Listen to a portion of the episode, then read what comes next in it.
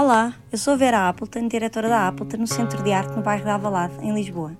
Neste podcast vamos ouvir o que vários convidados ligados à arte contemporânea têm a dizer acerca da sua atividade e de questões com ela relacionadas. Este podcast não tem um modelo pré-definido nem assuntos pré-estabelecidos, tudo irá variar em função do convidado e do contexto. A Appleton é uma associação sem fins lucrativos com apoio mecenático da HCI Construções, Coleção Maria Irmã Cabral e A2P. Esta é uma temporada especial apoiada também pela Câmara Municipal de Lisboa. Joana Sousa Monteiro, nascida em Lisboa, é museóloga. É diretora do Museu de Lisboa desde 2015. Foi assessora da Vereadora da Cultura da Câmara Municipal de Lisboa para a área dos museus e do património de 2010 a 2015. Foi coordenadora adjunta da Rede Portuguesa de Museus no Instituto Português de Museus, 2000 a 2010 Anteriormente foi técnica do Instituto de Arte Contemporânea e colaboradora do Museu Nacional de Arte Contemporânea. É licenciada em História, variante História da Arte, pela Universidade Nova, pós-graduada em Museologia, Universidade Lusófona e pós-graduada em Gestão e Empreendedorismo Cultural e Criativo pelo ISCTE. Foi membro da direção da Comissão Nacional Portuguesa do Conselho Internacional dos Museus, ICOM, ICOM Portugal, 2014 a 2016, e foi presidente do Comitê Internacional de Museus de Cidade, do ICOM, CAMOC, de 2016 a 2022. Olá, Joana, muito bem-vinda a esta, esta temporada tão especial do, do podcast da Appleton. Uh, o teu currículo é muito extenso, isto é só assim um, um resumo, mas vamos passar por ele. é muito Não o leias, que é muito chato. Não, muito não leio, mas vou, falar, vou falando sobre ele. Joana, quando te perguntam o que és, respondes rapidamente que és museóloga, Sim. e assim o diz a tua biografia. Licenciada em História, variante de História da Arte, pela Universidade Nova, faz seguida uma pós-graduação em Museologia na International Summer School of Museology, uhum. pelo ICOM, Unesco, organizada pela Universidade Masaryk, uhum. na República Checa, que iria começar a moldar este teu perfil. Verdade. Mas disseste que o teu batismo de fogo foi o teu primeiro estágio no Museu do Chiado em 1994. Foi possível aplicar ali o conhecimento que vinhas a adquirir, acrescentando a isso o desafio de se tratar de um museu em construção, com Lisboa, capital da cultura, como pano de fundo, o que obriga muitas vezes a trabalhar em várias frentes. Qual foi o teu papel nessa fase embrionária de um museu com, com aquele potencial, que é um Museu Nacional de Arte Contemporânea, e qual foi o papel daquele museu neste arrancar da tua vida profissional? Viria a ser definidor do que és hoje, passados tantos anos? Muito boa pergunta, porque foi mesmo assim, exatamente. Eu tu não sabias isso. Mas intuíste bem. Pois, um, na verdade, foi por causa da experiência de uh, cerca de um ano que eu tive, primeiro, a investigar, a estudar uma parte do Convento de São Francisco, onde foram instalados vários uh, edifícios, vários serviços, incluindo, de um lado, a Faculdade de Belas Artes e depois do outro, um, desde. Um, 1917, não tenho certeza agora absoluta. Uh, o museu, a primeira versão do Museu Nacional de Arte Contemporânea, depois abriu uhum. nessa fase como Museu do Chiado, depois voltou ao, ao título anterior, um, foi por causa dessa experiência que foi, de facto, uh, extraordinária a todos os níveis e, e muito difícil. Muito difícil. Muito, muito, difícil, muito desafiante para mim. Uh, enfim, uma criança acabada de sair da faculdade, um, que me abalancei para ir depois tirar esse curso de um mês, um mês e picos, que existia uh, na República Checa, um, que era o curso de verão. Sim, era uma summer school. Da altura, exatamente. Uh, ou seja, foi precisamente na experiência de participar na montagem, um, primeiro na investigação do que era uma parte daquele complexo, aquele puzzle complicadíssimo Sim. que é aquele quarteirão do Chiado entre o São Carlos e um, a Rua Serpa Pinto até lá abaixo. Um, e depois na montagem uh, de um museu novo, já na última parte da montagem, em que se aprende ou aprendi um pouco daquilo que nunca pode ser eh, eh, jamais explicado nem, nem ensinado em universidades. Não, claro. não dá. Não podes explicar. que é prática, Tu sabes é? isso também, sim, da tua sim. prática, embora seja diferente, mas tem, tem pontos de contacto. Um, de transportar obras, de entrar sim. numa reserva entrar numa que reserva. na altura era muito pequenina, uh, de Os perceber acessos. como é que funciona, um, quais são as regras, quais Sim. são os papéis das muitas pessoas que circulavam a toda a velocidade, porque tínhamos o tic-tac o tempo Sim. todo da, para cumprir em o calendário exatamente da capital europeia. Ah, pois, com a capital europeia, claro. Portanto, não esse Exato. timing. Tínhamos, era, fazia parte do programa Lisboa 94. Sim, sim, sim. a abertura sim. do museu. E então hum, era eh, uma pressão de muitos lados. Sim. Depois de ter, hum, não sei se posso contar isto, mas acho que sim, eh, ainda estar durante os, eh, finalmente, da montagem, da preparação do espaço, ainda Sim. não com as peças lá dentro, mas Pois é, porque A partir de certa altura já- fundo, tiveste uma coisa muito completa, não é? foi, mas em, em- em versão de concentrado de tomate, porque foi Sim. em muito pouco tempo, de repente passei por eh, Tudo. a ajudar, porque eu era só Sim. uma tarefeira, não é? Uma, Sim. uma miúda, não sabia nada. Está bem, mas o facto de de seres, de arte, seres mas, a tarefeira Não, é ótimo. obrigava-te é a passar por todos. fiz de, de, de todo o género de coisas, de Sim. transportar eh, objetos a transportar obras de arte que não eram objetos Sim. normais, eh, sei lá, ajudar com. Ainda havia, imagina, já sou muito velha, não é? Já, ainda havia faxes. Sim. E, e- e o que eu há bocado ia dizer. Tão que velha é como assim eu, tão- que eu também quando comecei a trabalhar Sim, não Pois- demorou um bocadinho a haver mail. desapareceram, exatamente, depois desapareceu logo a seguir, mas ainda me lembro de chegarem do arquiteto que estava em França, Uhum. portanto, eh, alterações finais aos desenhos do projeto por lençóis de faxes que alguns de nós Era isso que ias contar há levar- bocado, que não sabias que ias contar. Que depois íamos levar, mas assim, tipo véus, que nunca mais acabava, Sim. de faxes contínuos com desenhos. Isto aconteceu pai duas vezes, mas foi marcante. Depois íamos levar a correr, eu e mais não sei quantas pessoas mais, tipo, à cabeça, Sim. por ali afora, pelos corredores afora, para entregar rapidamente a- a- ao Pedro Lapa, à Raquel Henriques da Silva, às pessoas da, da direção do IPM na altura, do Instituto Uhum. Português de Museus, porque havia eh, ainda acertos a fazer. E então, ao mesmo tempo que houve questões de a conservação hum, de algumas das coberturas do- da parte mais Sim. antiga do edifício, com a sala dos fornos, eh, enfim, foi, foi de facto uma experiência extraordinária. Como dizia há pouco, um pouco difícil para mim, foi mesmo difícil, hum, eh, a vários níveis, mas ao mesmo tempo fascinante. Sim. E quando cheguei ao fim, quando, quando, quando inaugurou, depois ainda colaborei com o museu para uma exposição que foi de novo fascinante, mas por razões muito mais ligadas à história da arte e à, e à arte Aí já mais ligado ao teu foi a- curso. exato, mais ligada ao meu mundo. pelo Foi menos qual? Até aquela, aquela fase e depois durante os, os poucos anos que tive no IAC, que foi a exposição do- da coleção de Manuel Brito. Ok, ok. Sim, sim. tá Participei, ou melhor, ajudei a preparar o catálogo, ahm, mais do que outra coisa qualquer, mas vi pessoas muitíssimo, Acompanhaste. muito profissionais a, a montar, não é? E a Sim. pensar a montagem, às vezes a tentar ouvir o pensamento Sim. quem pensa a montagem e tentar perceber como é que se faz, embora depois, enfim, nu- nunca se tornou o meu métier propriamente dito, mas, mas é muito importante ir-se tentando aprender das várias das várias hum, funções e das Sim. várias profissões que existem dentro do museu, museu, no caso claro. da arte mais moderna e contemporânea, Sim, até ao segurança, até às normas ah, de conservação preventiva, que eu depois só, só aprendi mais tarde quando fiz o, o, o mestrado ou a pós-graduação em, em, em museologia. Sim, sim. tive um excelente professor nessa área. Portanto, enfim, são, são vários pontos ou vários ahm, partes de padrões, digamos assim, de um eh, muito vasto e muito complexo eh, tapete, que é o que me ocorre daqueles flamengos dos quadros do século XVII.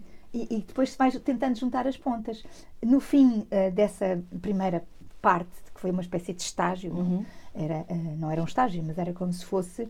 ahm, Lembro-me de estar ahm, lá fora, eh, na cafetaria no- do terraço, hum, já não me lembro, ah, a- a- precisamente a, a conversar com a, com a Raquel Henriques da Silva, que sempre tentou, durante uns anos, que eu me, me especializasse em História da Arte e ficasse na faculdade, coisa que nunca desejei. Também acho que não tenho, quer dizer, eh, gosto imenso de lá dar aulas na faculdade, já há uns anos largos, eh, no mestrado de Museologia, mas de Gestão de Museus, que é o Sim, que eu é gosto outro mais. assunto. É outro assunto, já lá vamos talvez. Vamos, Ahm, vamos. mas lembro-me, quer dizer, não era, não era para mim, porque achei uh, o ser historiadora, uh, que é absolutamente extraordinário, uh, é ótimo, nós todos precisamos deles. Eu Sim. sou um bocadinho, ou fui durante uns anos ainda, depois dessa experiência, historiadora de- em geral e historiadora da arte sempre que era possível, mas depois claramente hum, não era isso, não é? Quando tu sentes, não é Sim. exatamente o sapato não é Sim. este, se for possível, que ela é? estava a falar contigo E eu falei, eu falei-lhe na- em fazer um cursos de, de museologia, de, mu- de museus.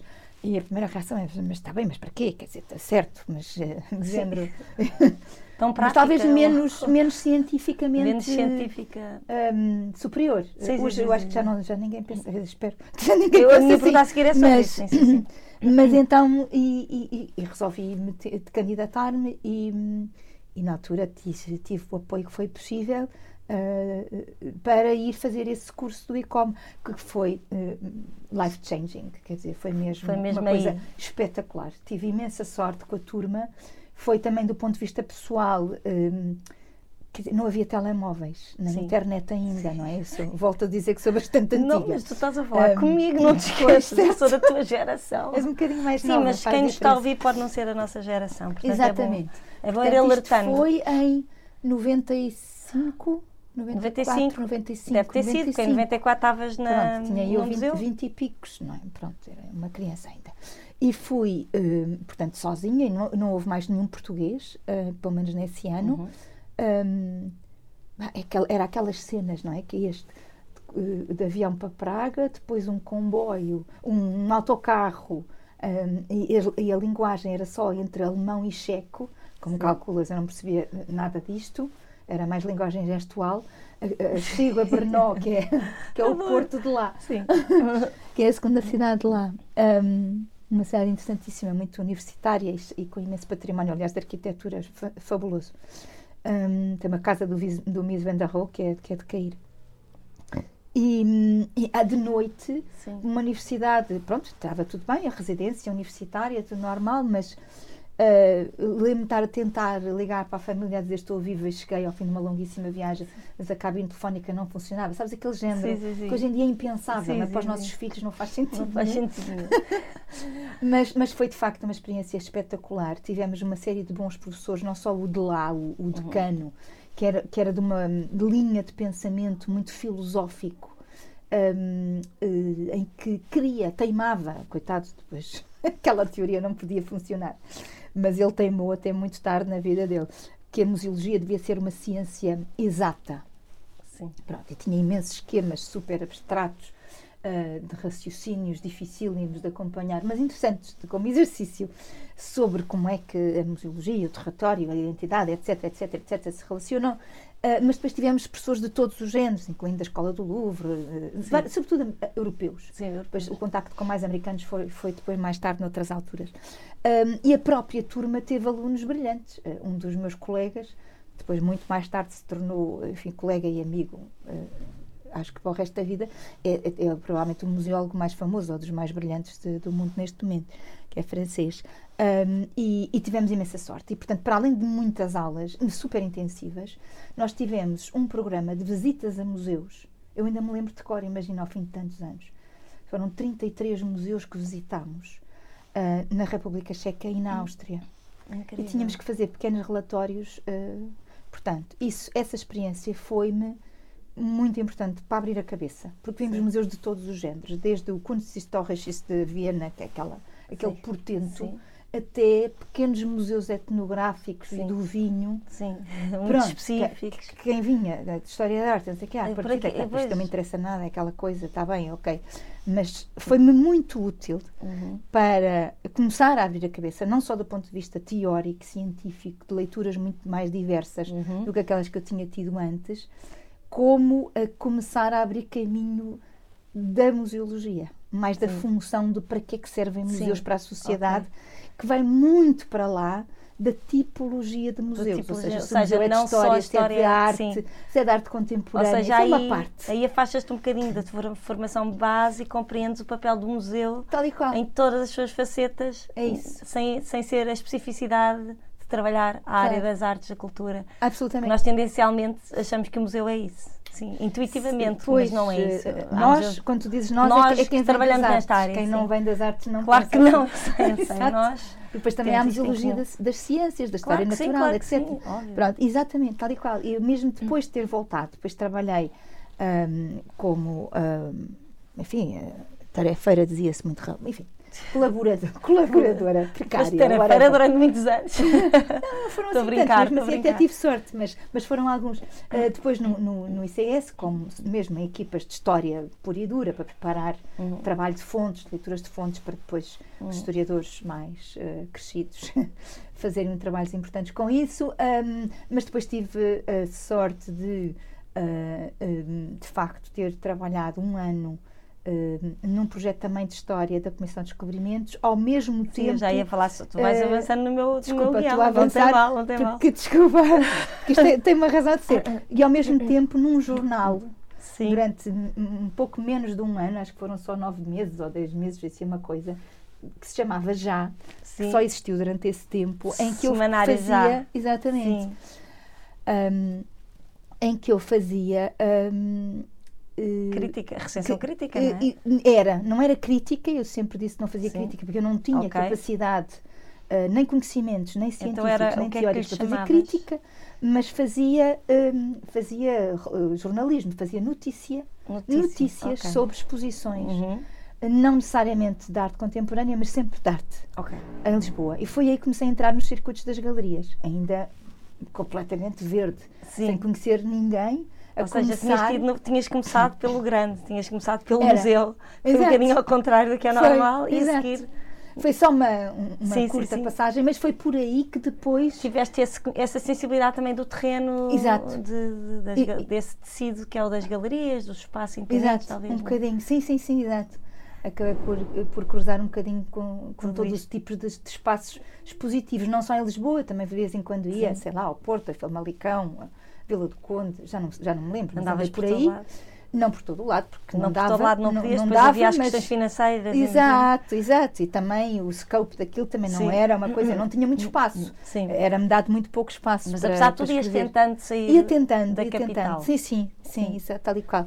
E depois foi por aí que foi essa curta experiência que fez com que, bem como a curta experiência no Museu do Chiado na Sim. altura, que fez com que hum, mais, ligeiramente mais tarde, Fosse- que fosse chamada pela Isabel Carlos e pelo Fernando Calhau para compor a primeira equipa de técnicos Da eh, rede? da- não, Não. do Instituto de Arte Contemporânea. é, do Instituto de Arte Contemporânea foi antes apanhar. da rede. Foi antes pois, da rede. rede foi antes. Isto foi Exatamente. tudo de seguida. E Pois é. seguida, em muito pouco tempo entre, entre estas, estas fases. Estive três anos lá. Ahm, e aprendi imenso no Instituto Arte Contemporânea. Mas esta experiência de, da Sim. escola do ICOM, não é? Portanto, Sim. de, Voltando de- atrás. de voltando atrás, de- da República Checa, de visitar uma série de museus completamente diferentes entre si, deu-me eh, imensas ferramentas para depois, era só aí que eu queria chegar e já me calo, Sim. eh, para depois usar ehm, do ponto de vista teórico e do ponto de vista prático e do ponto de vista ehm, se é que me vou fazer entender, acho que vou da humildade Sim. ou seja, do descer do pedestal académico da história Sim. da arte, da teoria da arte, que eu adorei estudar, hum, e também uma parte da arte contemporânea, Sim. e descer à terra e, e tentar olhar uh, para a sociedade transversalmente, de- sob as minhas lentes limitadas, claro, do património e da museologia, hum, com mais humildade, com mais recuo. Sim. E não, agora vou explicar isto tudo a toda a Sim. gente. Na Rede Portuguesa de Museus, onde estive 10 anos. E aí então foi a escola da vida. Sim. Completamente. E já vamos falar melhor sobre isso. Agora, voltando atrás, a tua formação passa não só pelo mestrado em Museologia, na Lusófona, que também Uhum. fizeste a seguir essa experiência, como por di- diversas especializações em Economia e Gestão de Museus Sim. em instituições internacionais, passaste por Amsterdão e Pequim. Uhum. E, finalmente, decidiste fazer uma pós-graduação em Gestão e Empreendedorismo Cultural Uhum. e Criativo no Instituto para o Desenvolvimento da Gestão Empresarial do ISCTE Uhum. que na altura era bastante inovador, porque Muito. é uma coisa que agora tá, é muito mais eh, Sim. falada, é muito Uhum. mais eh, norm- normalizada, mas não era na altura. Hum, Nada, não. Até que ponto achas que é fundamental complementar a formação especializada que temos, e digo temos no sentido de, de estou a falar da área da, da Uhum. cultura, Sim, sim. com curso com uma componente tão prática como este na área da gestão cultural. Na verdade, não deveriam todos os agentes que trabalham, que trabalham a cultura ter noções básicas de gestão, a que chamamos gestão cultural, mesmo os artistas, Uh, agora vamos divagar um bocadinho. Já que vivemos numa altura em que os números nos dominam, uh, é cada vez mais importante conciliar qualquer tipo de, tipo de trabalho, seja ele programação ou criação, com a gestão de processos, de relações, de, de contas. Bem, um, para qualquer pessoa que tenha responsabilidades e gosto, que eu acho que é importante, na gestão de espaços culturais, incluindo artísticos, sim. Artistas, já não diria. Acho que pode ser útil. básica, não? Pode ser muito útil, uh, mas uh, uh, conheço menos artistas do que tu, mas já conheci muitos ao longo da vida. Mas estou a pensar, e acho exemplo, que há agora pessoas que não têm a mesmo apoios. capacidade ou vocação pois. nenhuma. Mas sim, um, daquilo que se pode uh, mais relacionar até com a burocracia, no, no lado sim, bom, que, bom e sobretudo necessário, sim. indispensável, que é o que é. Um, acho que sim, um, mas talvez não necessariamente uma pós-graduação daquela exigência. Sim, não, não, não, claro que não. é, Eu disse não é ter noções de Mas gestão. noções acho que sim, absolutamente. Até há cursos curtos de poucos meses uh, desses, desse género, uh, de introduções à gestão. E não devia ser quase uma coisa obrigatória? Eu acho que talvez fosse importante até para, para ajudar eh, quem está dos vários lados, das vários tipos de barricadas, Sim. mais ou menos suaves. Sim, sim. uh, tentarem perceber o outro lado. Sim. Eu, que é tão eu compreendo o teu olhar de alguma angústia. É, de facto, sim, é, Olha, era importante E o que é que foi este mais. teu curso de empreendedorismo cultural? Que é Olha, tão... foi, Eu foi, também foi fiz um curso deste foi espetacular. Se é Mas foi uma oportunidade que, que nos surgiu a, algumas, a alguns de nós. Um, quando eu ainda estava, foi no último ano em que eu estive na, ou no penúltimo, já não estou certa, Sim. uh, na Rede Portuguesa de Museus, onde estive 10 anos, Uhum. os primeiros 10 anos da rede. Sim. Um, e na fase final, não, não foi, foi, foi para aí dois ou três anos ainda antes Estava a de, ver aqui se encontrava acabar. a data no encontro. Já não me lembro bem. Um, e foi, foi uma. Portanto, o curso tinha tido uma primeira versão, que era diferente, e depois foi refundado com, este, com aquele programa, que só durou, uh, como, como eu o fiz, só durou um ano. Foi Depois quase foi, experimental. depois foi mudado, é, Sim. foi li- ligeiramente alterado. Um, e, um, e houve um, pro- um protocolo ótimo entre o Ministério da Cultura e o ISCTE, precisamente para um, experimentar, acho eu, o curso e tentar ter alunos do campo Sim. da cultura Cruzar academia um, e também no prática. setor nacional. Uhum. Exatamente. E então foram eh, oferecidas algumas inscrições Uhum. ou houve descontos, já não Sim, me lembro sei, bem, mas enfim. Houve uma, um. Tornou-se, exatamente, tornou-se possível Uhum. a candidatura hum, de alguns de nós e hum, o, o, o diretor da altura do Instituto Português de Museus, hum, o Manuel Barroleiro, perguntou-me se eu queria, porque eu, eu já, ne- desde que entrei eh, na rede, que tinha, eh, sobretudo a partir do, dois, do ano seguinte, dois anos depois, em que nós criámos o programa de apoio financeiro, Uhum. Hum, eu, eu fiquei eh, automaticamente com as funções de, de gestão de projeto, ah, de gestão dos programas de apoio financeiro. Sempre foram áreas que eu gosto, Sim. embora tenha alguma dificuldade, Sim. aliás, bastante com a matemática, Sim. ah, mas não tenho nada contra o Excel. não é? Sim, o. Project O Excel já, já ajuda muito. ajuda muito, exatamente. E, e de facto gosto. Sim. Hum, gosto mesmo. Gosto mais ah, do, dos fins a que se destinam os programas Obviamente. e menos dos procedimentos que, que os mesmos implicam, mas gosto de os pensar Claro. e de os elaborar e de os monitorizar. Ah, e, portanto, já havia essa natural tendência. E também já tinha feito hum, dois cursos, eh, um gostei muito e o outro, francamente, não gostei É o nada. tal de economia e de gestão. Eh, Não, não, não estão, acho que não estão aí. ou, enfim, Não é o de estão, mas Amsterdão e de nesse- Pequim? Não? Hum, Não, não, não. Ah, outros dois. De eh, administração pública que tínhamos que fazer. Ok, ok. O primeiro foi uma coisa muito curtinha, de uma semana, que adorei. Ah, tinha uns, é uns nomes, os cursos do INA, que têm uns Sim, nomes muito pomposos, Sim, sim. de alta direção, coisas assim, um bocado. Enfim, ou práticas. Que depois, enfim, ah, na prática não é bem assim. Mas depois tínhamos uns cursos que tínhamos que fazer Uhum. com base na categoria. Eu, embora tivesse a categoria, eh, nunca fui funcionária pública, mas era como se fosse, enfim, não interessa. Ah, e esse segundo, não, francamente, não gostei e não, não correu tão bem para mim. Mas na mesma tinha apetência, então fui, fui disse, ok, vamos a isto. Dois anos. Dois anos, Dois é um anos. dois anos. pois. Não uma brincadeira. aquele, aquele foi dois anos. E, e não era mestrado. Era mesmo pós-graduação, só tem essa parte. Pós-graduação executiva, o que eles Sim. chamam de executivos, que é, portanto, tens aulas às sextas e aos sábados e tínhamos exames eh, duros de finanças, de contabilidade, eh, que eram, enfim, E correu lindamente. e a parte do empreendedorismo? Isto era uma palavra nova na cultura. Era, era, eh, já se ouvindo falar, mas sim. Mas aquilo desconstrói-se rapidamente, não é? Sim. Pronto. Mas eu gostei muito da experiência, eh, adorei a parte de liderança e de Uhum. estrutura organizacional. Uhum. Gosto imenso eh, dessas áreas um, e também de ser avaliada através dos próprios professores e depois ser avaliada pela equipa Sim, um, e ajuda imenso a, às vezes a parar e pensar outra vez sim. que é uma coisa que naturalmente não fazemos ou temos Sim, sim, alguma não dificuldade temos, em fazer Um, pelo menos eu tenho Uh, quer dizer, é preciso de vez em quando uh, ser uh, Autocrítico? Bem, isso sou sempre, Sim. mas, mas mesmo dentro da autocrítica, às tantas podemos ter sempre os mesmos mecanismos. Ok. Às vezes é, é importante que hajam qualquer tipo de, de estímulos que nos permitam mesmo. Ups, espera, vamos lá olhar para Temos isto novos. como se estivéssemos Uhum. a olhar para uma paisagem, não é? Agora Sim, de repente sim, vem mais Sim. à cabeça aquele quadro maravilhoso. Um, Qual? bom, Qual é que dá à cabeça? Partilha connosco. ai, do. Credo. Do, do Caspar David Friedrich. Ah, um, de uma senhora que está num. Aliás, é um senhor. Um, de um senhor que está em cima de um Ah, rochedo a olhar para, a olhar para a paisagem. Pronto. Um, Uma obra extraordinária. Bom, enfim. Uh, portanto, poder contemplar era aqui que, que se queria Se queria chegar. Chegar. É difícil, não é? Porque é preciso sair da bolha do dia a dia para contemplar e perceber este caminho afinal não é por aqui, é por ali.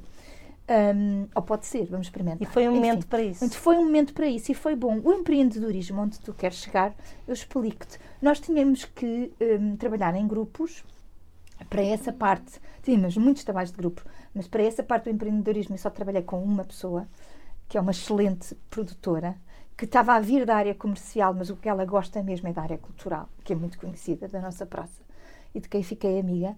Hum, e tínhamos que plan- projetar um projeto empresarial na área da cultura Sim. e ser avaliados no final perante um júri com eh, business angels verdadeiros. Uau. O que era. Isso é incrível. era, foi Não, mas é que uma carga de é nervos. logo quando tu falas em projeto empresarial na cultura, há logo uma entropia. é? Claro. Há logo uma entropia. Porque não é para obter lucro e ficar rico com aquilo, porque isso nós bem sabemos Porque as é tudo, que é impossível. trabalhamos sempre Não é para aí. numa lógica non-profit, sim. Claro, é dentro da lógica non-profit, mas para a empresa se aguentar. Sim.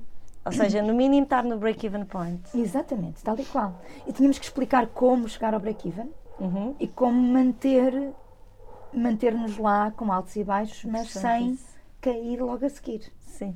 Claro, tudo na teoria, evidentemente, Sim. mas com dados relativamente realistas. Portanto, Uhum. Tínhamos que ir buscar dados estatísticos reais, Claro, entidades reais, reais. Projeto- imagino que projetos de exposições. essa... No nosso caso, era uma, uma, uma, empresa, uma pequena empresa de exposições itinerantes com coleções reais, Sim. vindas de museus reais, de colecionadores privados reais. Sim, sim, sim. Então tinha que ter alguma credibilidade. Claro. Pronto.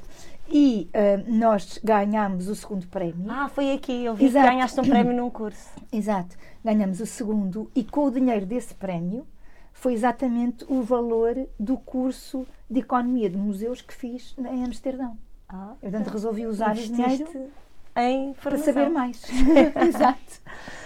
Olha, eh, já falaste um bocadinho sobre isto. No teu percurso profissional foste acumulando funções no setor público, à exceção de quando foste crítica de arte permanente do Semanário Já, ou realizaste visitas guiadas no Centro Arte Moderna, que eu acho que isto não é de, de Ah, é verdade, esquecer. sim. Eh, José, de, José Azeredo Perdigão, da Fundação Carlos Gulbenkian.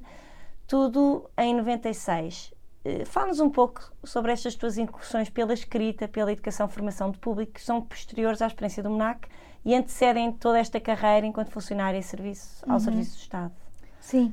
Eu, eu visitas guiadas, ou melhor, explicações para público geral Uhum. hum, de hum, em exposições, eh, património também, mas eu nunca fui tanto para o património, confesso.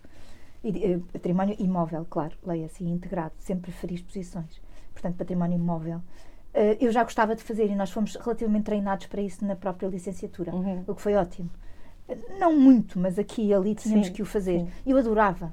Adorava contacto comunicar. com, com o público. Adorava E comunicar. adoras, Continuo não? a adorar, embora Sim. só Adoraste de vez em fazer quando. isso. Não, continuo a fazer de vez em quando e gosto muito. Uh, gosto mesmo muito, uh, porque um, nos obriga a estudar e a saber Sobre aquela sobre aquele assunto e aprendemos sempre com, Com o quem vê. público com, com, que estamos. Sim. Sempre, Sempre qualquer coisa. sempre. É, é ótimo. Aprende-se sempre. Mesmo que não seja por interpelações particularmente informadas, Sim, às vezes mesmo com o olhar das pessoas, sim. ficas a perceber que não explicaste bem aquilo ou que se calhar Ou há uma aquilo reação. pode ter outra interpretação que Sim. ainda não estavas a ver. E estabelecer diálogo é, é mesmo muito, Muito agradável. Para mim é muito agradável. Hum, como, como aprendizagem, não Sim, é? Como, sim. É. Isso eu gostei de, de facto. Uh, há bocado passou-me essa parte e tens toda a razão, porque fez também parte do meu percurso e, e- e ajudou-me depois mais tarde. Sim, claro que sim. Uh, claro. Óbvio. E tu, entre 94 e 95, colaboraste também em três projetos na área da investigação e da história, as Comendas das Horas Militares, Uhum. Dicionário Biográfico Parlamentar pela Universidade de Lisboa, mais tarde pela Ex-Comissão Nacional para as Comemorações dos Descobrimentos, foste coordenadora executiva do projeto Biblioteca Virtual de Descobrimentos Portugueses, Uhum. em CD-ROM, na altura. Que era o máximo, Sim. imagina. Eh, por outro lado, escreves a tua primeira, ou publicas o teu primeiro texto em 93 e até hoje tens mais de 30 artigos publicados, não sei se tens noção. Não fazia ideia. Além de inúmeras participações em conferências, seminários, o tema museus municipais, museus, museus, museus municipais, Sim. Lisboa. Esta dimensão de tudo Nunca isto, tinha contado. E não está aí tudo. então pronto, se cá Pronto, tens muito pois, mais. Eh, Tem sim. mais. Tens mais de, porque aqui são os que eu conto. Pois. Esta dimensão é importante para ti ou é apenas um percurso natural, um bocadinho paralelo de quem assume um cargo como o teu, da tua responsabilidade, da responsabilidade do teu?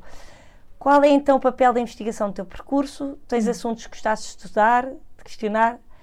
Eh, a tua relação com a academia? Já passaste por esse assunto, agora fala um bocadinho Sim. mais sobre isso. Ai, ah, Isto bom, é um mundo, é assim uma dimensão meio paralela, não é? espera. Ah, eu acho que faz parte do percurso natural Uhum. Ir- ir- que fui ir- fazendo. Sim. Não, eu não diria como atividade paralela, mas como atividade integrante. Ou complementar? Complementar, sim, e integrante. Ah, acho que a partir de certa altura, ah, tanto escrever como fazer conferências, que, que são ainda mais do que esse Inúmeras. número, é Não, uma não, coisa isso então assustadora. é assustador. É assustadora. Ah, muitas depois não têm, ah, n- não revertem para a escrita, Pois, mas, mas, mas há a sempre, sorte é que hoje em dia ficam, quando- umas ficam online, apesar de Sim, tudo, claro, há várias que nós algumas sim. encontramos. Ahm, umas não, não revertem, outras revertem para livros de datas, a proceedings, o, o que se quiser chamar. Ahm, mas anteriormente à fala Sim, da conferência há sempre um exercício de escrita, Claro é? que há. mesmo que não seja um, uma um coisa está ligada à outra. eh, finalizado. E, portanto, sim, eu acho que isso é eh, quase que diria obrigatório de um percurso deste tipo, como acabou por Uhum. ser o meu até hoje.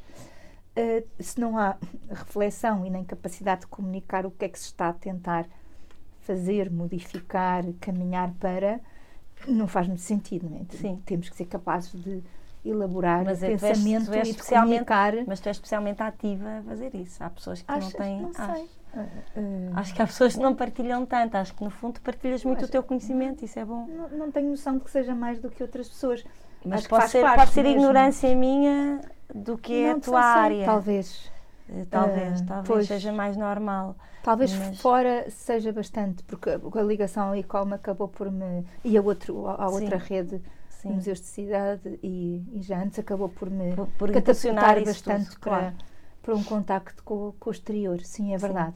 E isso lá está, também se aprende sempre imenso, não é? Sim, Na preparação e depois Até no na, debate. na interação, Na interação. exatamente, no debate com, Nem com o no público. debate e na interação, exatamente. Então vamos falar um bocadinho agora do ex-Instituto de Arte Contemporânea, onde trabalhaste de 97 a 2000, do Ministério da Cultura, claro, onde exerceste funções de investigação, coordenação editorial, coordenação de projetos relacionados com instituições de ensino, apoio à divulgação e à montagem de exposições temporáneas de arte contemporânea. Foi um pequeno desvio da museologia. A experiência do MNAC foi importante, já que teu conhecimento do terreno nesta área da arte contemporânea.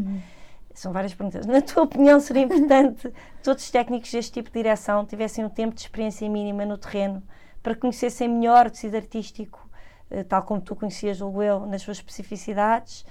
Ficariam dotados de mais competências para exercer de modo, eu diria, mais qualificado as suas funções? É uma pergunta difícil. Hum, Se quiseres, não se, não se responde. Não, é que são várias perguntas, já me esqueci da confusão- primeira. Vou-te responder Não, mas primeiro à pronto. última, espera. Ah, Sim. sim. Sim, É fácil. vamos resumir. Sim.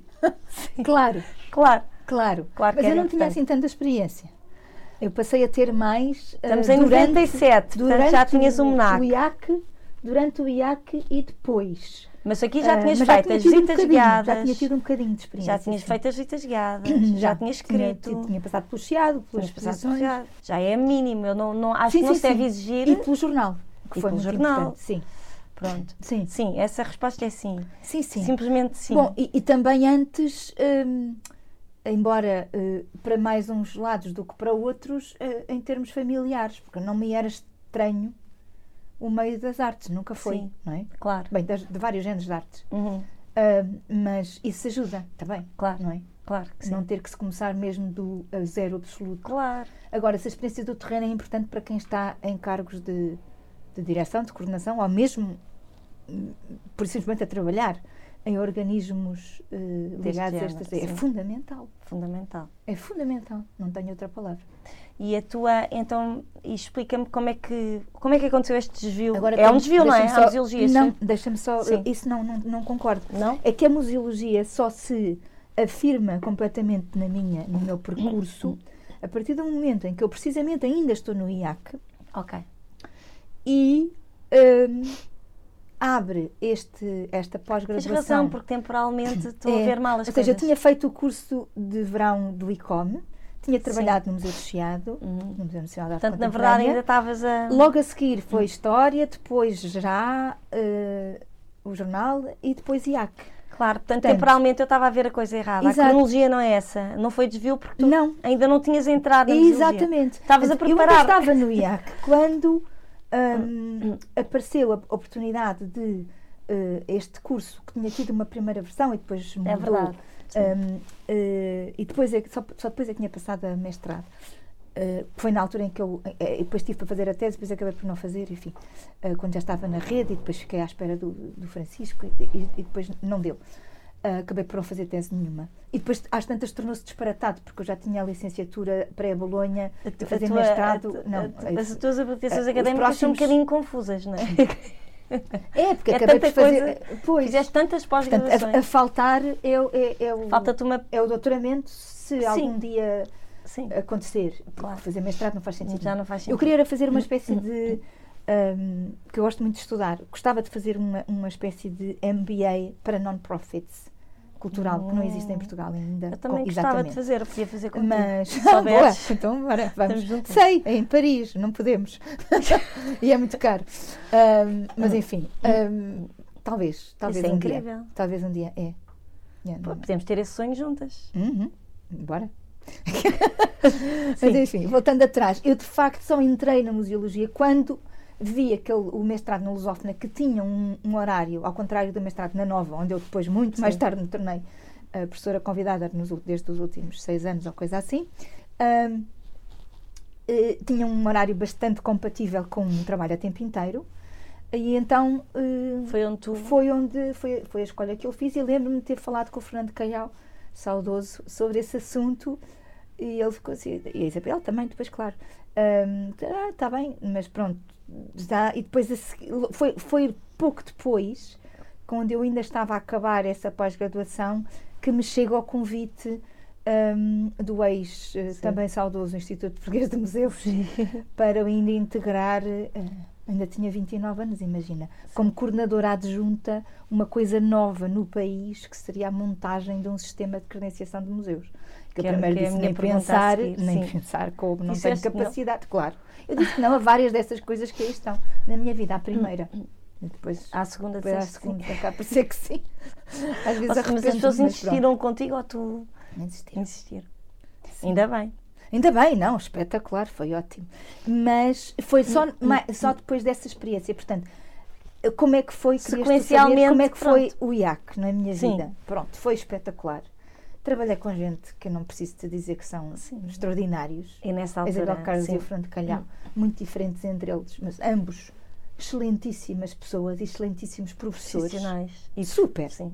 super, Super. super profissionais, com uma rede de contactos, ambos já imensa naquela altura. E depois era, era conviver com Juliões Sarmentos, Cabritas e etc. Sim. João Queiroz, enfim, eram assim os grandes Sim, nomes sim, da, sim. da altura. E muitos outros, que não vale a pena estar aqui nomear. Estamos a falar nos anos 90, Montes. pois já não eram, No final já não eram bem 90. middle career, já eram. Não, não, já não era Já nada eram- middle já career, já eram- mas nada mesmo. já eram- Com carreiras internacionais a sério, na altura já. sim. Não é? Que foi quando começou, houve o primeiro projeto do, do pavilhão de Portugal em Veneza, portanto, Sim. quer dizer, eh, a experimenta a começar, eh, uma série, de- foi, foi uma fase de uma riqueza. Porque tu acompanhaste, no fundo, uma série de acontecimentos. nessa, nessas, quer dizer, nestes assuntos a assistir. Eu não fui a, atriz, Sim. o ator, não é? Não fui eras agente, agente com nenhuma importância aí. Mas estava mais na parte da observação. das- da ligação com escolas, de projetos pedagógicos, de Sim, mas- elaborar catálogos de exposições. Bem, Sim, mas- aprendi imenso que em alguns deles foram também escolas diversas. Ahm, mas, sei lá, desde trabalhar com gráficas, que hoje em dia já é mais raro, as pessoas Sim. terem que meter a mão na massa a esse ponto, trabalhar com designers também na altura famosos. ah, e, ah, e, tive a coordenar de A a Z, que também foi uma complicação, e que- mas que aprendi imenso. Lá está um CD-ROM, que era o que na altura Sim. era mais moderno, ah, sobre hum, a arte portuguesa do século XX, Sim. Uau. que ficou uma ferramenta muitíssimo interessante na altura. Depois rapidamente se tornou obsoleta por razões. E não transformaram isso em livro? Não, infelizmente não. E que é ainda uma- pode que ser é um uma projeto. Hum, eu acho que teria que ser refeito, já lá vão tantos anos. Sim, Mas, século mas XX, enfim, mas está a informação tem- de certeza certa dúvida. até, até, Não, até dúvida. aquela data. Sem Está a dúvida. complementar. Trabalhámos com vários autores, nós próprios, o Nuno Faria, o Miguel Van Schneider, Assim, eu, nós próprios sim. escrevemos muitos textos curtos Sim. sobre da apresentação de muitos artistas, portanto também foi uma escola de investigação esse projeto e depois foi coordenar eh, a parte das traduções, da locução em estúdio, porque depois era tudo em vídeo, não é? em pequenos áudios, eh, Sim. eh, CD-ROM, vendo claro, é imagem e vídeo. As reproduções também, eh, também tive que trabalhar ao pé de designers de diferentes, do, do próprio designer do projeto, foi o Henrique Caiate, e depois de designers mais da, da parte informática, web designers, dir-se-ia hoje, da preparação das reproduções. Sim. Um, Que interessante. que é da preparação digital ligado também a reprodução.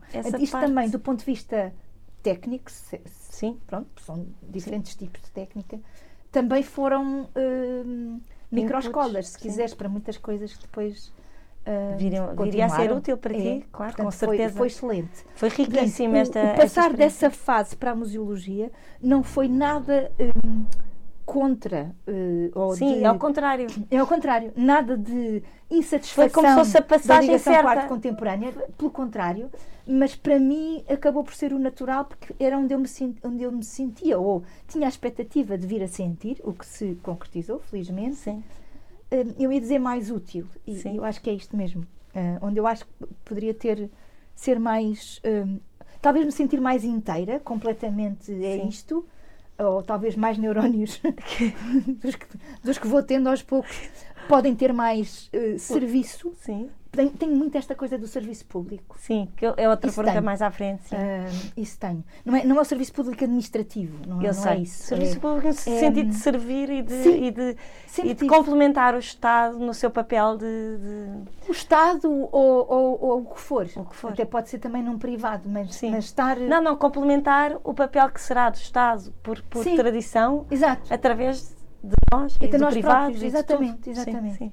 Ah, aquilo que faz parte da definição, mesmo da nova Sim. definição de museu, ah, depois de tanta, tanto debate e tanta discussão, manteve-se que é, ah, e acaba por ser transversal a, a- a muitos tipos de cabeças que, ah, agora estou estou a pensar no universo do ICOM, não é? do Conselho Internacional de Museus da Unesco, ahm, que pensam e refletem, e escrevem e debatam, batem e estão em desacordo Sim, sempre. de várias partes do mundo inteiro, que é o museu estar ao serviço da sociedade. Sim, É, é, acho que é, é isto, É isso, eu também por acho. mais privado que ele seja. Sim. E de facto isso tem mesmo a ver comigo. Olha, e só por curiosidade, eh, como funcionava em 97 este Instituto? Qual era o seu papel numa altura em que a cultura voltou a ter seu ministério, a ser valorizada pelo governo Guterres, com Manuel Maria Carrilho como ministro, que foi um grande ministro da cultura, Foi, objetivamente? foi um grande ministro da cultura, absolutamente. Olhando para trás, sabes daquelas épocas de ouro. Uhum. É o que eu não muita é? coisa mal, de certeza. Sim. Bem, algumas sabem-se, outras, outras não faço ideia, mas quer dizer, prefiro partir do pressuposto São os nossos anos dourados, Ou não se fez tudo bem. Sim.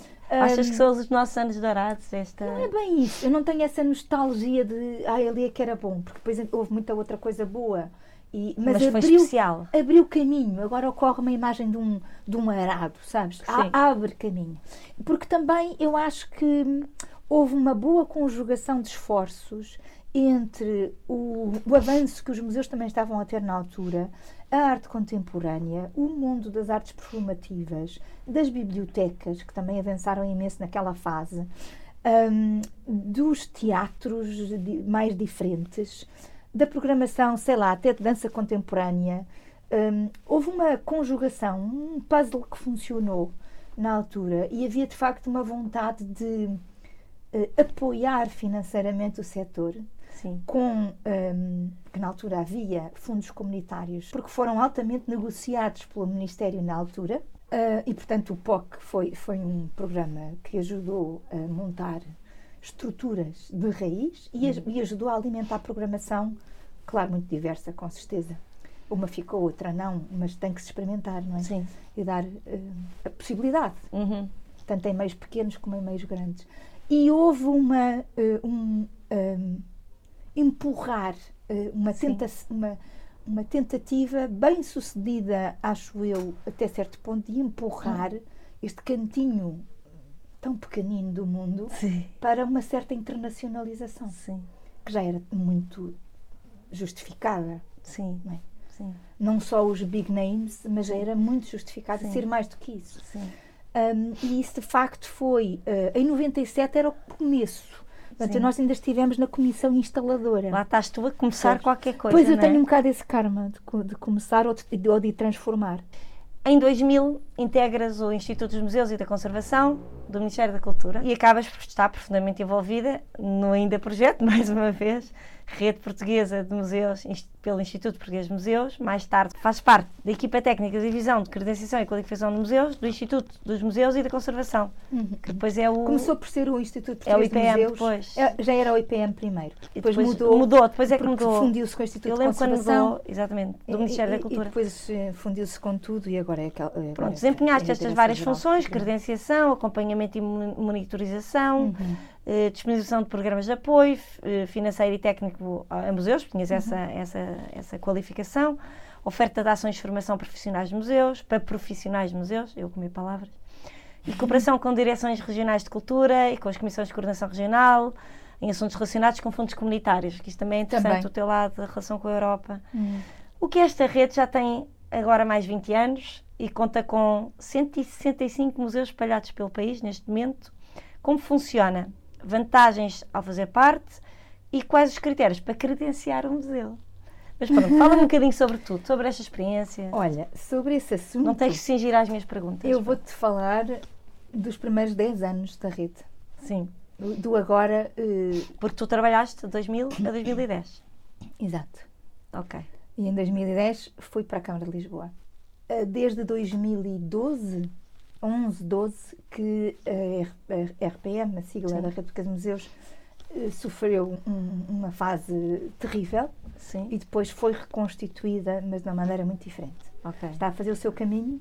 Ou esperemos- seja, não é esperemos o que foi que pensado. seja no, no bom sentido, acho Sim. que vai ser, está agora seja- a, a ser revitalizada. Portanto, eu vou responder à tua pergunta Houve esse volte face que... cingindo-me ao meu tempo lá. ao teu tempo. Sim.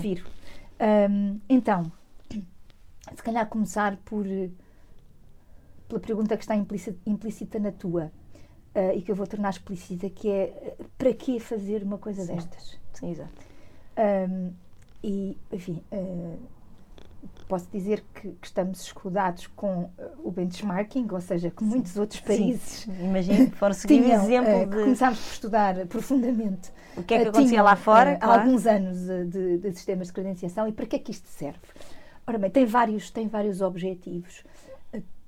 A origem deste projeto esteve numa hum, iniciativa altamente meritória do Instituto Português de Museus, juntamente com, lá está, um outro organismo que foi criado pelo mesmo Ministério da Cultura, que criou o IAC e etc., Sim. que foi o Observatório das Atividades Ah, Culturais. Hoje em dia existe um outro observatório que está ligado a uma universidade, com algumas das mesmas pessoas, felizmente, mas com uma dimensão muito diferente Uhum. Ah, e uma ah, responsabilidade também muito, um mandato Sim. muito diferente.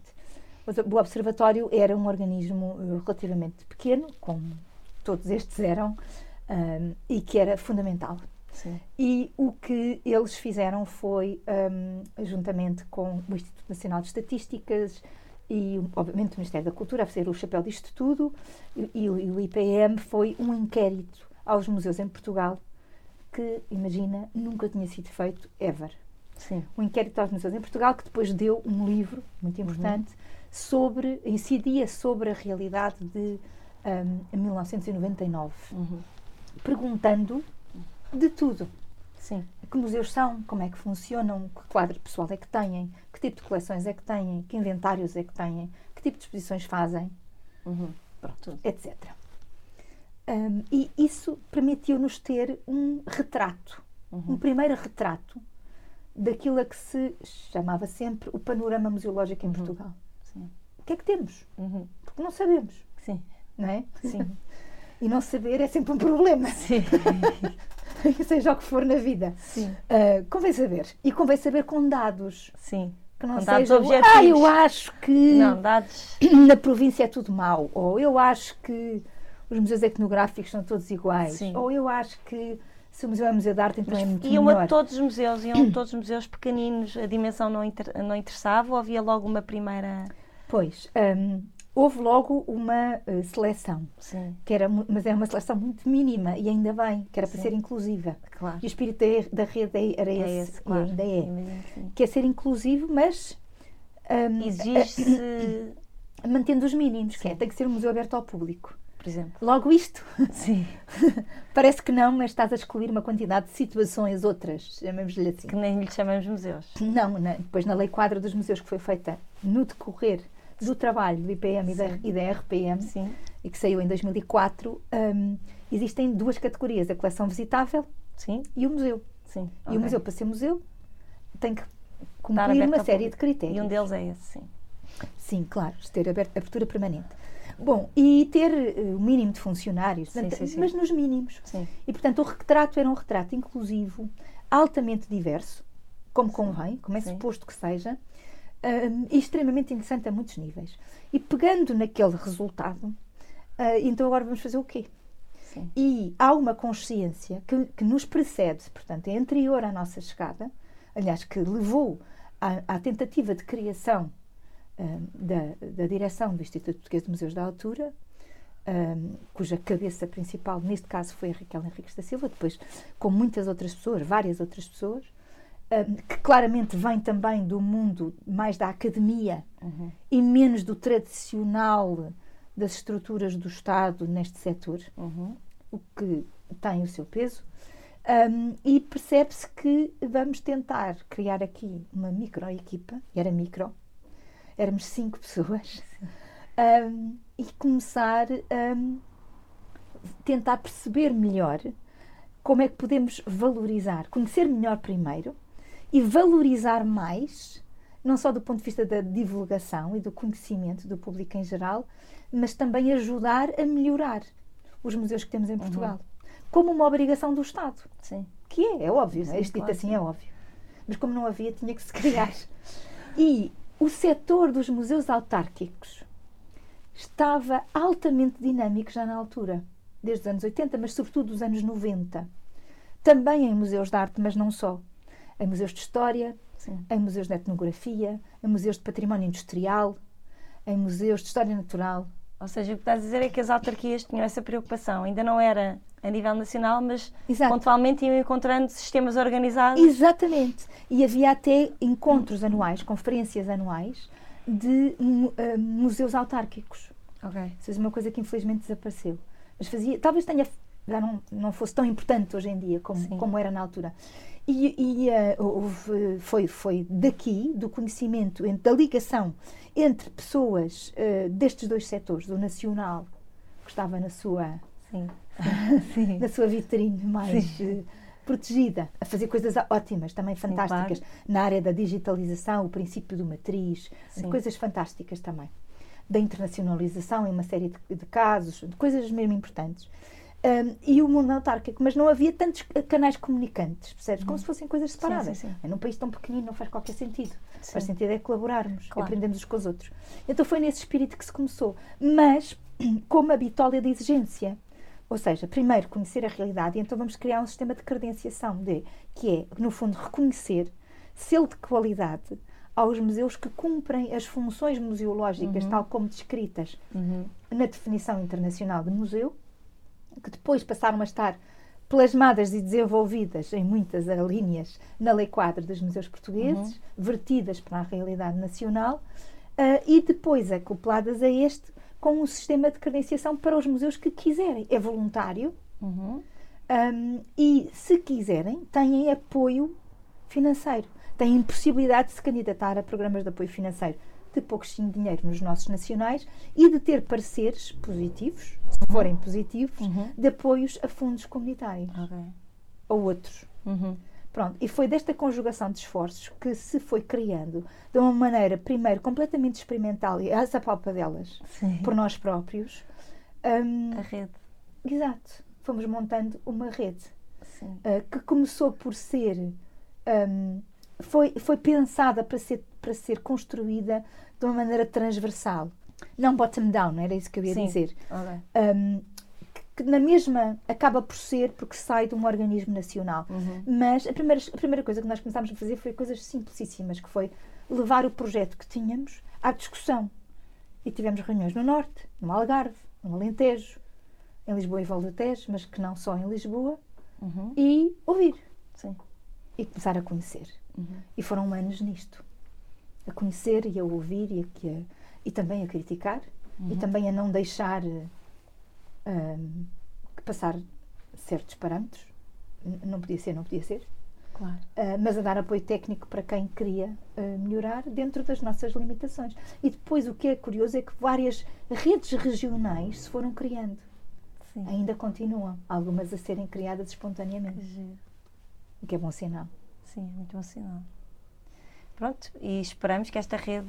Seja revitalizada como está anunciado. E vai ser. Chegamos a Lisboa. Uhum. Vou ler aqui um, um texto que eu achei muito engraçado, que uma pessoa também muito especial me enviou. Se as cidades são mulheres, Lisboa é a mais bela de todas. E o Lisboeta, ah, esse é uma criatura de luxo e de parada, um rabulista e um fabulista. Lisboa pertence a quem a ama. Lisboa é uma sardinheira nas janelas de sacada. As festas dos santos, as marchas, o ouro das areias do Tejo, o fado na boca e nos dedos em trança de Argentina Santos. Os sem-abrigos acoitam na sé, os very typical de Alfama, as procissões e as superstições, os cais cheios de gente e de luzes que retornam à pedra de onde partiram todas as saudades, o bairro alto das multidões uluantes. Lisboa é onde a carne se faz alma, e daqui houve nome, liberdade. Ando pelas ruas de Lisboa. É uma tarde quente sexta-feira e as ruas estão quase despovoadas e as raras pessoas que caminham são pessoas possuídas de uma tristeza amável. Outrora, a cidade era mais confortável e menos hostil. Escreve isto o Batista Bastos no seu livro Lisboa Contada pelos Dedos, em 2001.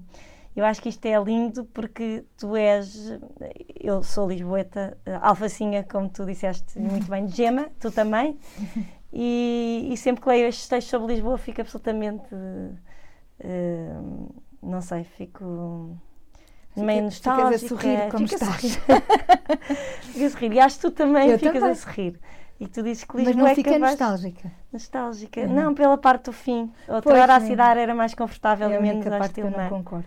Pronto, mas é o que ele diz, eu não quis tirar. Claro, claro, ainda bem, fizeste lindamente. Mas faz-me Há pensar que há quem o veja sente assim, Há muita é? gente que sente assim, sim. Há quem veja assim. Uhum. Chegamos então, isto para introduzir Lisboa, que achei engraçado, Lindo. porque tu adoras Lisboa e vais, em 2015, assumir a direção do Museu de Lisboa, que era Museu da Cidade ainda. Uhum.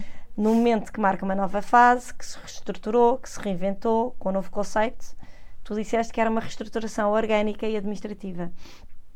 Consegues explicar um pouco qual foi esta transformação do Museu da Cidade em Museu de Lisboa? Museu de tutela com cinco núcleos centrais, já agora uhum. introduzo aos uhum. nossos ouvintes. Museu de Lisboa no Palácio Pimenta, uhum. Torreão de Lisboa, se eu estiver a dizer mal, corrijo-me. Uh, Casa dos Bicos, Casa de Santo António, chama-se assim, uhum. Museu. Antoniano. É Museu de Santo António. Museu de Santo António e Teatro Romano. Exato. Uh, tens mais, são mais de 100 anos de existência, embora em diferentes locais e formas, uhum. mais de 3 mil metros quadrados de área expositiva, cerca de 70 pessoas na equipa, uhum. cerca de 100 mil objetos no acervo, de tipologias diversas, documentos gráficos, gravuras, pintura, desenho, mobiliário, azulejos, arqueologia, etc. etc. Fala-nos um bocadinho sobre isto, sobre esta tua entrada numa fase de reinvenção. Uh, é complicado, pois, não é? Tanto assunto. Um, é. Como é que começa? Como é que uh, tu entras com este pressuposto? Isso é, é, dura muito tempo, mas eu vou tentar resumir muito. Então, um, quer dizer, eu, eu, pois, eu não entrei exatamente nessa fase. Então, eu, eu primeiro estive a, a, trabalhar para. Estiveste na Câmara de Lisboa? É, estive a, a trabalhar numa uh, perspectiva de repensar, uh, mais numa perspectiva eh, política, não, não partidária de todo, que não é o meu caso, uh, mas política no sentido da política cultural e museológica, de repensar as estruturas um, dos museus municipais e monumentos municipais, em que na altura estavam divididos em dois universos muito diversos, muito diferentes do ponto de vista administrativo, organizacional e até programático. Um, o da Câmara e o da EGEAC, depois, entretanto, já estamos todos juntos. E não era de todo o meu objetivo ir para este museu. Sim, mais Pronto. uma vez. Mais uma vez, sim. Um, bom, passamos à frente dessa fase e a partir de certa altura é criado um, um grupo de, de, consultivo para o repensar uh, os objetivos e a missão do antigo Museu da Cidade. Sendo que o antigo Museu da Cidade já tinha uh, sob a sua alçada o Museu de Teatro Romano, o Museu Antoniano, como se chamava antes, até o Museu Bordal Pinheiro, que entretanto se tornou independente, como deve ser, é um museu monográfico completamente diferente, um, e, uh, pronto, e os outros dois núcleos, a parte arqueológica da Casa dos Bicos e o Torreão Poente do Terreiro do Passo, juntaram-se. Um, mas, uh, enfim, desse grupo, com pessoas de fora e de uhum. dentro, uh, incluindo de fora do país, mas sobretudo de fora do município, uhum. da estrutura municipal e também de dentro, um, tornou-se, uh, a certa altura, digamos que evidente, que era preciso uma mudança. Que o museu estava há muito tempo a, a precisar de, de, se atualizar. Uhum. Pronto, talvez assim. Uhum. Não só pelo museu em si, pelas exposições em si, uh, sobre Lisboa, uhum. que era um museu que tinha, por exemplo, boas exposições de arte contemporânea, mas sobre, sobre a cidade, não é? Sim, sim, sim. Um, como havia, um, desde uh, há alguns anos, não muitos, é um movimento interessantíssimo, um, uh, a percepção de uma tendência internacional de uh, transformação e de criação de novos museus de cidade. Novos porquê? Porque a própria cidade, o fenómeno da, urbano, uh, enfim, que sempre houve, mas uh, este fenómeno das, das, grandes cidades, desde a gentrificação à, ao multiculturalismo, às questões de identidade, às questões até da, dos, da desertificação dos centros históricos, enfim, etc. Mas só as questões das alterações identitárias e linguísticas, se quiseres pegar por aí, eh, já para não falar estéticas, um, do território, o alargamento da malha urbana, do ponto de vista da vida das pessoas uhum. e de como é que a própria cidade é transformada todos os dias por quem vive, quem trabalha, quem circula e quem visita. Uhum. Pronto, isso é óbvio. Uh, a cidade é um, é um organismo vivo. É, é orgânica, sim, não é nada claro. de estático. Claro não existe como esse assunto, mesmo quando a querem transformar em algo estático, não é. E então a, a, a, era importante que, já agora em Lisboa, não por ser uma capital, mas por ser uma, uma cidade interessante, como, linda. Linda, linda, linda, como nós vimos. E, e, uma cidade fundamental para a história deste país, para Sim. todos os efeitos. Um, era importante que, tal como noutras áreas, estivéssemos, pudéssemos estar mais a, a par de outras, não é? De, de, do resto do mundo. Sim. Abrir a cabeça. Bom, e acabou por, lá está, surgir esse uh, repto, um, mais do que um convite, para eu então uh, passar para essa fase. Sim. E acabei por passar para essa fase. Um, e tem sido uma aventura muito grande. Um, o facto de eu ser alfacinha de gema, eu acho que não influi diretamente no na trabalho, qualidade claro. do trabalho, óbvio, ou, ou, na falta dela. Mas talvez um, no teu entusiasmo. Mas ajuda exatamente. uh, há mesmo uma paixão, não é? Um, que não esmorece. Sim. Uh, pela cidade, tal claro. como ela é. Claro. Um, claro. a, a, primeira exposição em que estive envolvida é a Luz de Lisboa nosso, que eu ia falar? Eh, não, é, não já, já lá ia. A primeira ainda ah, foi. Okay. Eu ainda não, a primeira que estive envolvida ainda não eu estava queria na falar direção, sobre as exposições. Ainda não, não estava na direção do museu. Um, estive na coordenação uh, de, do projeto uh, com pessoas do museu, com António Miranda, que, que, era o diretor na altura, e outras pessoas do museu, e com o comissariado do, uh, do Zé Sarmento Matos. Oh, pois, sim. ficamos as duas assim quando falamos dele. Um, enfim, para mim é uma pessoa insubstituível. Imagino. Há poucos assim. Com ligação a Lisboa como ele ninguém é. tinha, com é. conhecimento de Lisboa como ninguém Entre tinha. Entre outras coisas, sim. sim. Enfim, e, mas que foi, uh, chamou-se, uh, foi a primeira exposição nossa, para todos os efeitos, no Torreão Poente, chamou-se Marzias. Ah, uh, Lisboa e o Tejo, 1850-2014. Foi em 2014.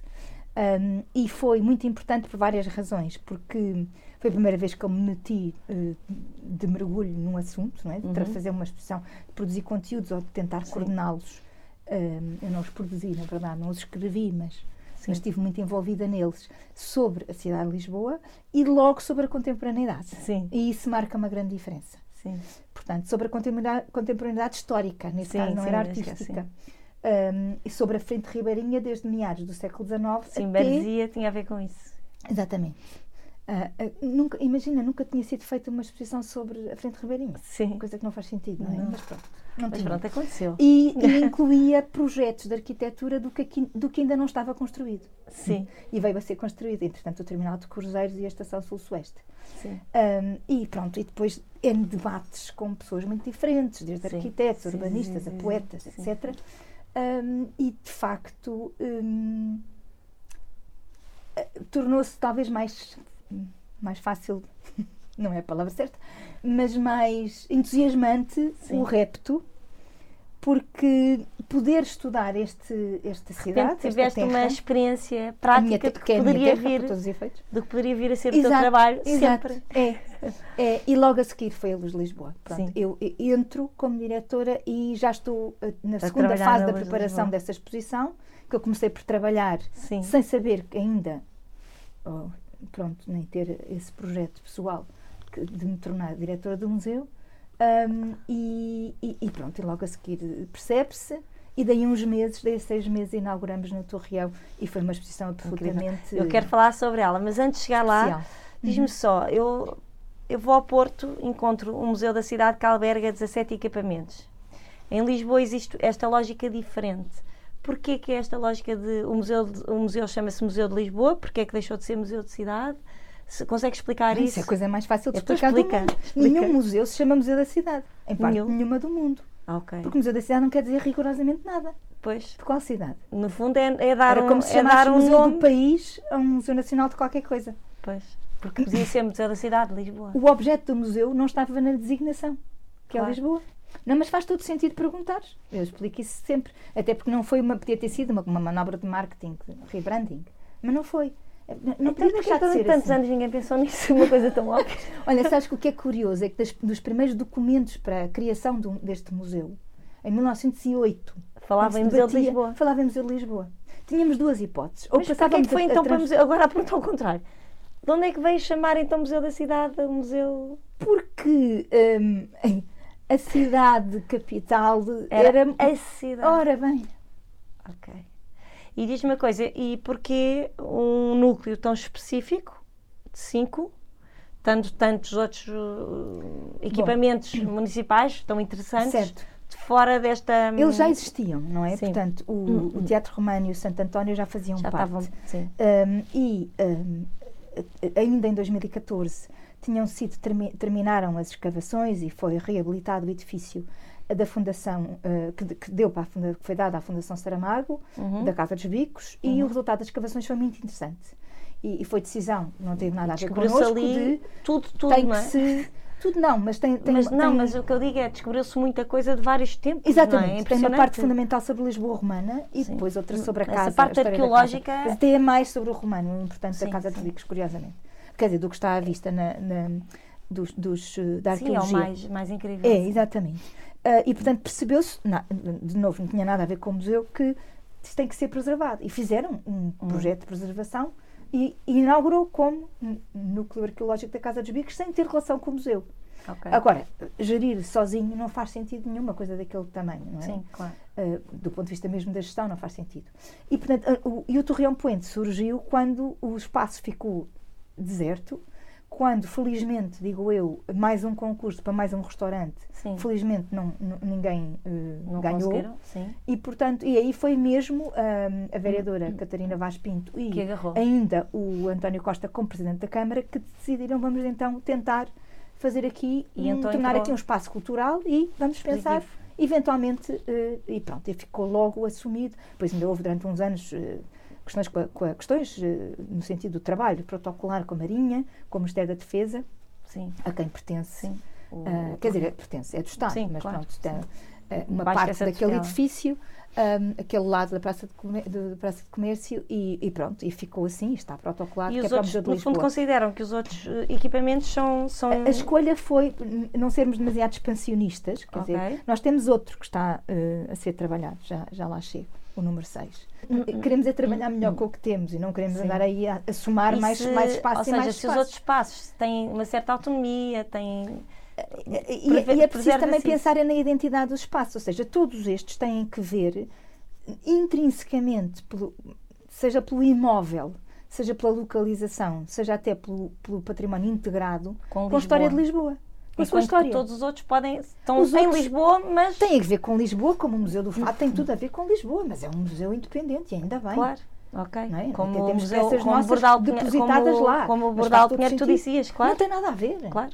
Quer dizer, trabalhamos é muito, em conjunto claro. e é ótimo, mas, mas não tem Está em Lisboa, mas. Senão isto então era, não é Lisboa de todo. Era okay, um reinado aqui, Deus nos livre. O Sim. número 6 é, é, é, é, Há aqui um edifício que é espetacular do ponto de vista patrimonial, entretanto já sabemos que é único no país e, e, e há poucos na Europa, que é uma antiga fábrica de moagem gigantesca que pertencia à manutenção militar em, em Marvila que agora faz parte do hub criativo do Beato. Okay. Estamos em processo, vou daqui a nada para lá, em sim. processo de restauro da maquinaria toda. Okay. É um espécime único. Sim. E, portanto, neste caso, sim, não tínhamos património industrial ainda. Pois, portanto, lá complementa. Está. Não só geograficamente, como uhum. tipologicamente faz todo sentido. Okay. Mas pronto, pelo menos o nosso objetivo é não, não continuar. Voltamos a ti, ao teu trabalho, uma citação de António Lobo Antunes, que complementa a outra. Agora é amanhã e está sol. Se eu fosse Deus, parava sol de Lisboa, escreveu Fernando Assis Pacheco. E tu foste buscar esta frase. Tão linda a minha cidade com sol. Se eu fosse Deus, parava sol sobre Lisboa. Sinto na rua, mesmo com estes vidros baixos. Isto diz o António Lobantunes e refere o Assis Pacheco. Eh, a exposição A Luz de Lisboa, inaugurada em 2015, era marcada por esta expressão e foi bastante mediática, muito visitada, julgo eu. Uhum. O título remetia-nos para um tema que é querido às alfacinhas e a todos os que visitam a cidade.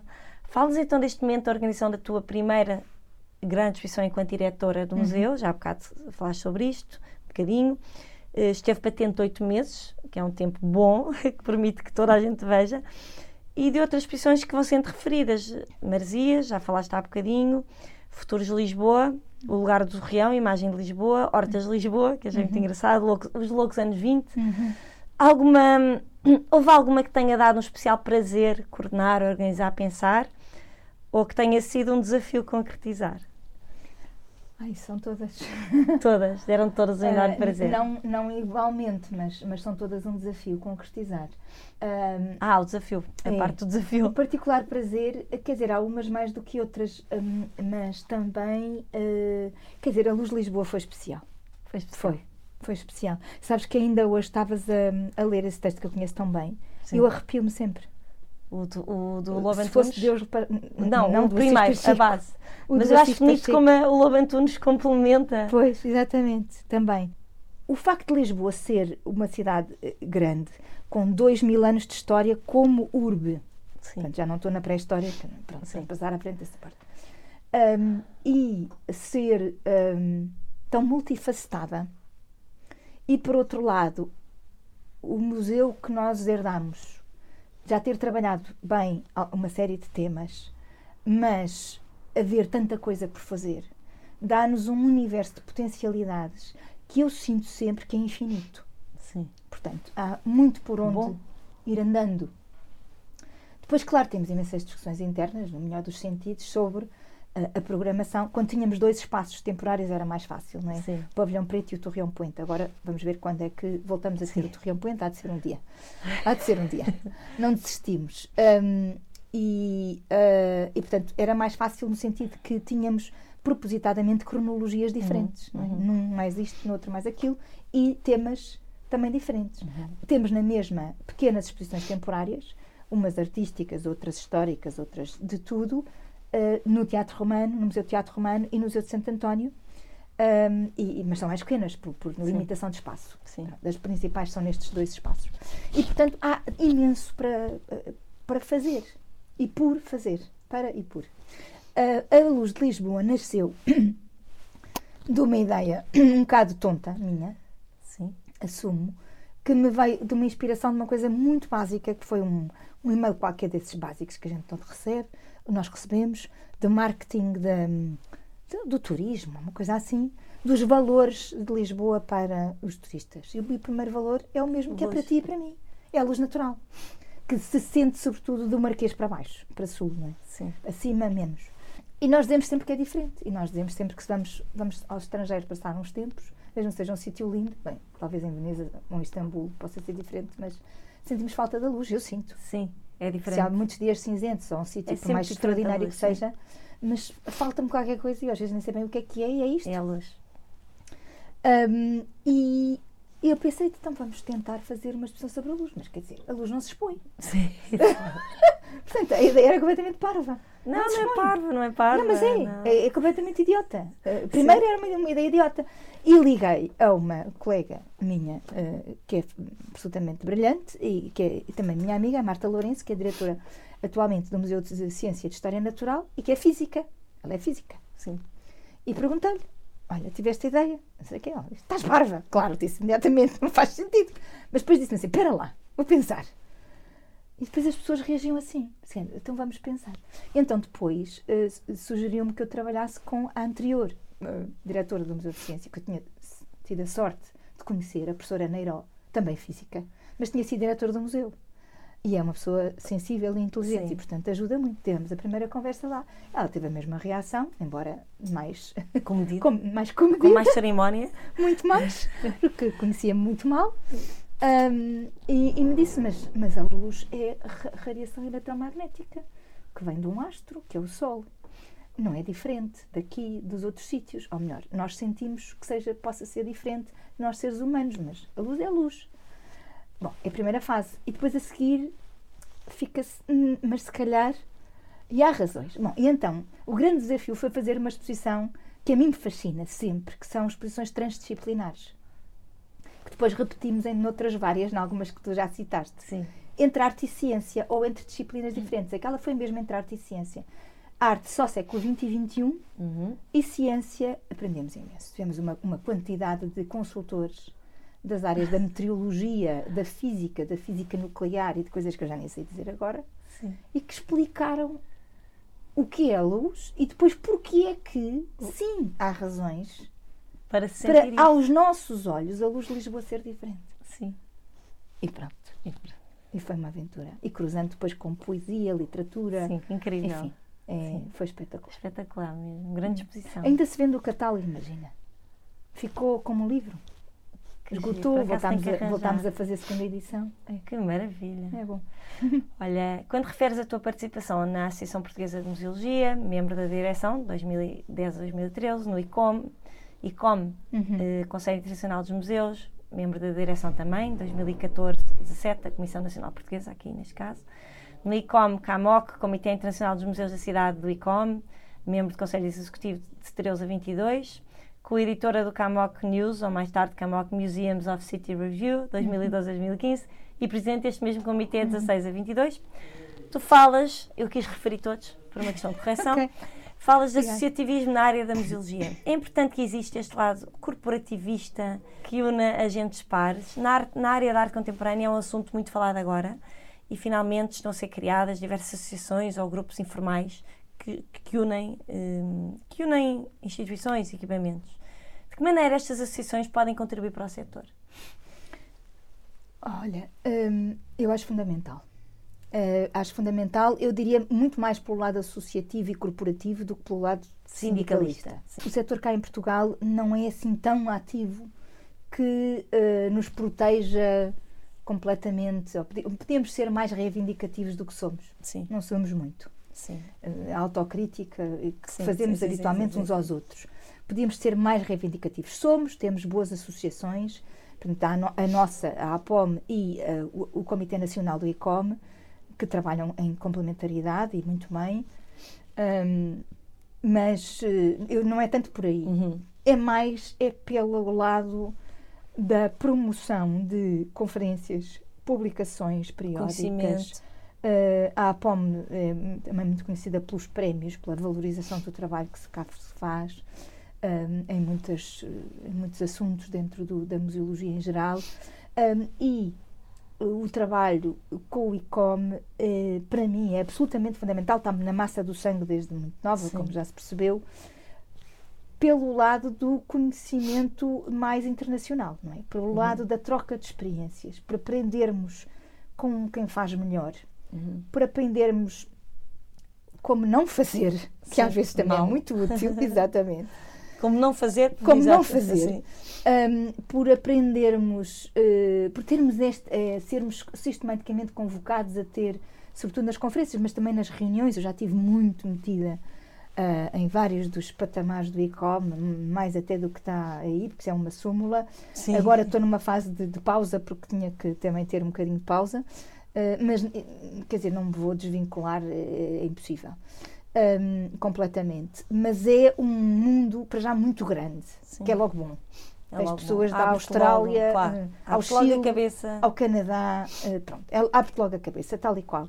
E depois temos, sempre somos confrontados a discutir, refletir com eh, pensamentos diferentes. O que é sempre bom, porque nos Claro. obriga a refletir sobre o nosso modo Claro. de funcionar, não é? Claro.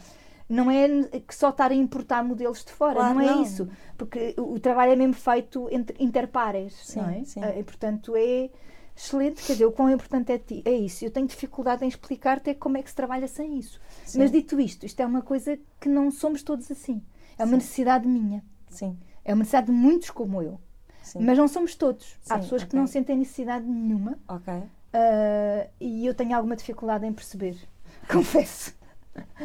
Olha, com todas as dificuldades inerentes ao setor, dizes que o balanço será sempre positivo. És uma otimista por natureza. Tem dias, mas sim, mas vou, és. vou sendo. Mas és bastante. Lembra a iniciativa promovida há pouco tempo pela Junta de Freguesia de Alvalade, que se, intitula, se, se intitulava Qual é o poder dos museus? Isto para pegar só nesta frase. Qual é o poder dos museus? Será o facto de ser por excelência o lugar de encontro e de conhecimento, onde há o acervo, o arquivo, o depósito, os depósitos, onde se restaura e se recupera património material e imaterial, onde se mostra, se expõe com critério. São tantas as versões de museu que lhe atribuem uma aura única e poderosa. É esse poder que faz com que quem trabalha neste lugar sinta uma responsabilidade maior, o tal sentido de serviço público. É, acho que sim, está muito bem dito. Está É, muito bem é dito. está muito bem dito, é muito por aí. É, acho que é, acho que é muito isso, sim. Sim, a, a aura às vezes pode ser errónea, não é? Quer dizer, é um, um, há uma, certa herança eh, de áurea ligada aos museus de arte Sim. e mais ligada aos museus de arte antiga, tradicionalmente, e ultimamente mais ligada aos museus de arte Pois lá contemporânea. estou eu a ir, eu estou com Ah, tendência... mas, mas e bem, mas e bem, porque é mesmo isso. Hum, E Mas há há, muito mais do que eh, isso, é o que tu dizes. É muito mais do que isso. Mas também, eh, quer dizer, nem sempre a aura se justifica, Sim. muito francamente. E até é bom que, que Que seja a desmistificada. aura também pode ser entendida como eh, um fator de distanciamento. Uhum. E isso nós temos a obrigação de tentar desfazer Sim. o distanciamento. O que nós queremos A é questão da democratização, chegar, é? ora nem mais, sermos um agente de democracia cultural todos os dias. Uhum. E isso não é de Compatível com todo uma aura. Sim. eh, Pode ser compatível com a aura, desde que a aura não seja de distanciamento, não, que não seja uma aura romântica, Uhum. no sentido da Sim. distância e no sentido da elevação Sim. eh, Ou para superioridade, de elites, certa maneira. exatamente. Um, e seja no sentido da, do maravilhamento, Sim. eh, que pode ser causado por todo o tipo de património e Todos. todo o tipo de, Não de- só de cultural, eventos. claro. culturais, arqueológico. De tudo, Tudo. de tudo. Tudo. Do, mais, do mais diverso, porque o que interessa no fim da linha não é exatamente o- a própria da coleção, é o que é que nós fazemos com ela Sim, e a forma como a mostra. É. Claro.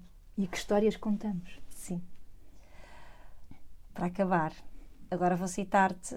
Os valores da inovação e da mudança parecem ter que predominar sobre os da tradição e da permanência. Tu disseste isto. No artigo teu, referes, entre aspas, numa carta dirigida à Natália Correia Guedes, em 2011, importante museóloga portuguesa, Kenneth Hudson afirmava logo em 99 que a tendência será a de haver menos dinheiro estatal e municipal para os museus. Alguns vão entrar em bancarrota e encerrar, os que sobreviverem vão ter de ser financiados por parcerias público-privadas. Sendo historiadora de arte, museóloga, com uma forte componente de gestão cultural, como é que encaras esta tendência? E, por outro lado, onde estará o ponto de equilíbrio entre estes fatores? Inovação versus tradição, mudança versus permanência? Essa é a pergunta para um milhão, que eu não tenho. Ahm, eu começo sempre as minhas, as minhas aulas com essa citação. Começas? Começo. A Porque, sério? sabes que os visionários. Olha que engraçado esses apanhar a tua eram, Estás a ver citação, como, é? como tu és inteligente. Estudei-te tão bem. Os visionários, eh, que são poucos, não é? No mundo, mas felizmente para nós existem, eh, têm essa hum, capacidade, às vezes, de, de prever o futuro. Eh, e esse senhor era um visionário. Hum, e, de facto, o, podíamos estar aqui, mas não nos interessa nada, nem a uma nem a outra, a discorrer sobre as crises e a falta de dinheiro Sim, crónico. sim, não. e, e a, a crise do Estado, dos não é. modelos. Não vamos por aí. Não é por aí Não interessa. Não. O que interessa é como é que nos vamos conseguindo reinventar com as conjunturas e os contextos que temos na realidade. E a parte boa disso mesmo, e a parte boa é o paradigma da colaboração, Que das leva a- parcerias e a da todo o teu colaboração. percurso. Bem, isso não sei, mas que sei que é para onde termos, temos que cada vez mais, mesmo nós, fazer mais e melhor do que fazemos, colaborarmos mais entre instituições, entre organizações informais e com pessoas. Ahm, não só para a, a sustentabilidade futura no longo prazo, como, antes disto, em termos de prioridade, para a relevância do que fazemos. Uhum. Um, e, portanto, eu acho que, que é muito esse o nosso caminho. E é esse talvez o ponto de equilíbrio? O ponto de equilíbrio é um balanço, hum, eu acho que é sempre desequilibrado. Sim. Ou melhor, vai sendo sempre desequilibrado. O que eu creio que é preciso é no médio prazo, porque no curto eh, eu pelo menos não consigo ter a percepção se está equilibrado ou não. No médio prazo, do médio para o longo, é importante é que vá havendo, eh, se calhar, quantidades semelhantes entre a tradição e a modernidade, mas apontando mais para a modernidade, ainda que dentro da tradição. E respeitando a tradição. Respeitando sempre, Sim. mesmo que seja respeitando através do questionamento e do fazendo diferente. Obrigada, Joana, foi Obrigada, um prazer. Vera. Que bela gosto. conversa que aqui temos. E continuemos a acompanhar-nos uma à outra. Uma à outra nestes percursos bons. Obrigada. Obrigada eu.